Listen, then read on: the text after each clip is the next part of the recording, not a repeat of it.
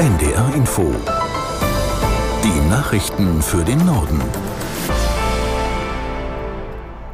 Um 7 Uhr mit Beate Rüsapp.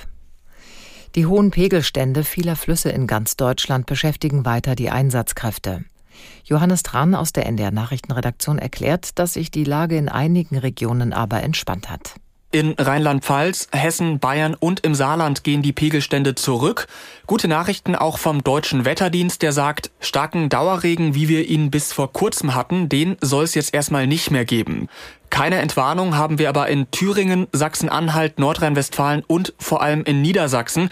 Die Direktorin des Niedersächsischen Landesbetriebs für Wasserwirtschaft, Küsten- und Naturschutz erklärt, es dauert einfach, bis das viele Wasser, das jetzt in den Flüssen ist, wieder abfließt. Einige Flüsse sollen deshalb erstmal weiter anschwellen.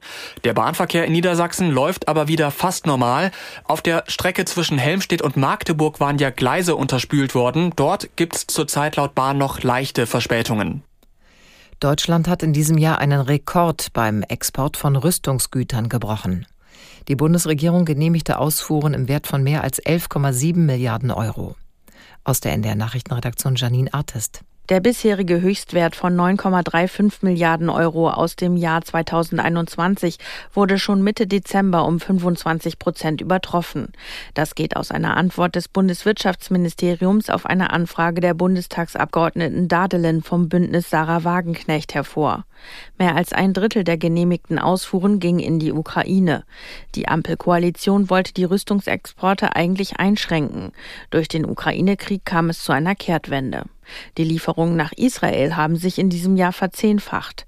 In das Land gingen vor allem Komponenten für die Luftabwehr und Kommunikationsausrüstung. Israel verstärkt weiter seinen Militäreinsatz im Gazastreifen. Die Armee rechnet offenbar damit, dass der Krieg noch bis weit ins kommende Jahr dauern wird. Aus Tel Aviv Björn Dake. Herzi Halevi macht klar, der Krieg wird noch viele Monate dauern. Israels Armeechef gibt sich zuversichtlich, die Hamas zerschlagen zu können. Derzeit konzentriert die Armee die Angriffe nach seinen Worten auf die Mitte und den Süden des Gazastreifens. Allein über die Weihnachtsfeiertage wurden nach Angaben der von der Hamas kontrollierten Gesundheitsbehörde mehr als 850 Menschen getötet. 1600 wurden verletzt. Die israelische Armee gab in der Früh den Tod von drei weiteren Soldaten bekannt. Seit Beginn der Offensive starben schon mehr als 160. Die israelische Regierung will weiter über einen Vorschlag aus Ägypten diskutieren.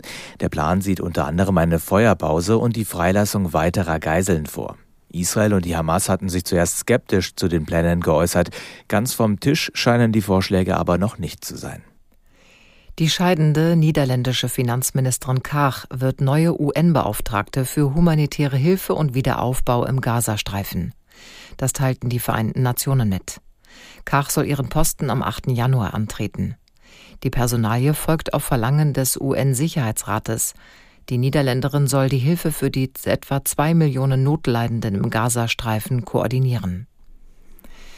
Wer heute zu einem Haus- oder Facharzt will, steht möglicherweise vor einer geschlossenen Praxis. Ärzteverbände haben dazu aufgerufen, die Praxen zwischen den Jahren geschlossen zu halten. Aus der Nachrichtenredaktion Laura Janke.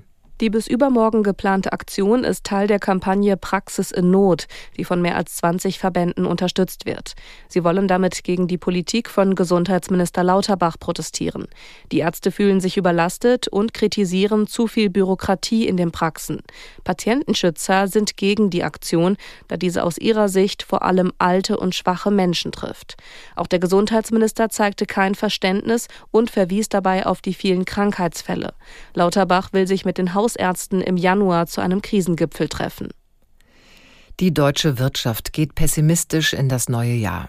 23 von 47 Branchenverbänden haben in der jährlichen Umfrage des Instituts der deutschen Wirtschaft angegeben, dass sie 2024 einen Produktions- oder Geschäftsrückgang bei ihren Mitgliedsfirmen erwarten. Von gleichbleibender Wirtschaftsaktivität gehen 15 Verbände aus, lediglich neun erwarten ein höheres Produktionsniveau.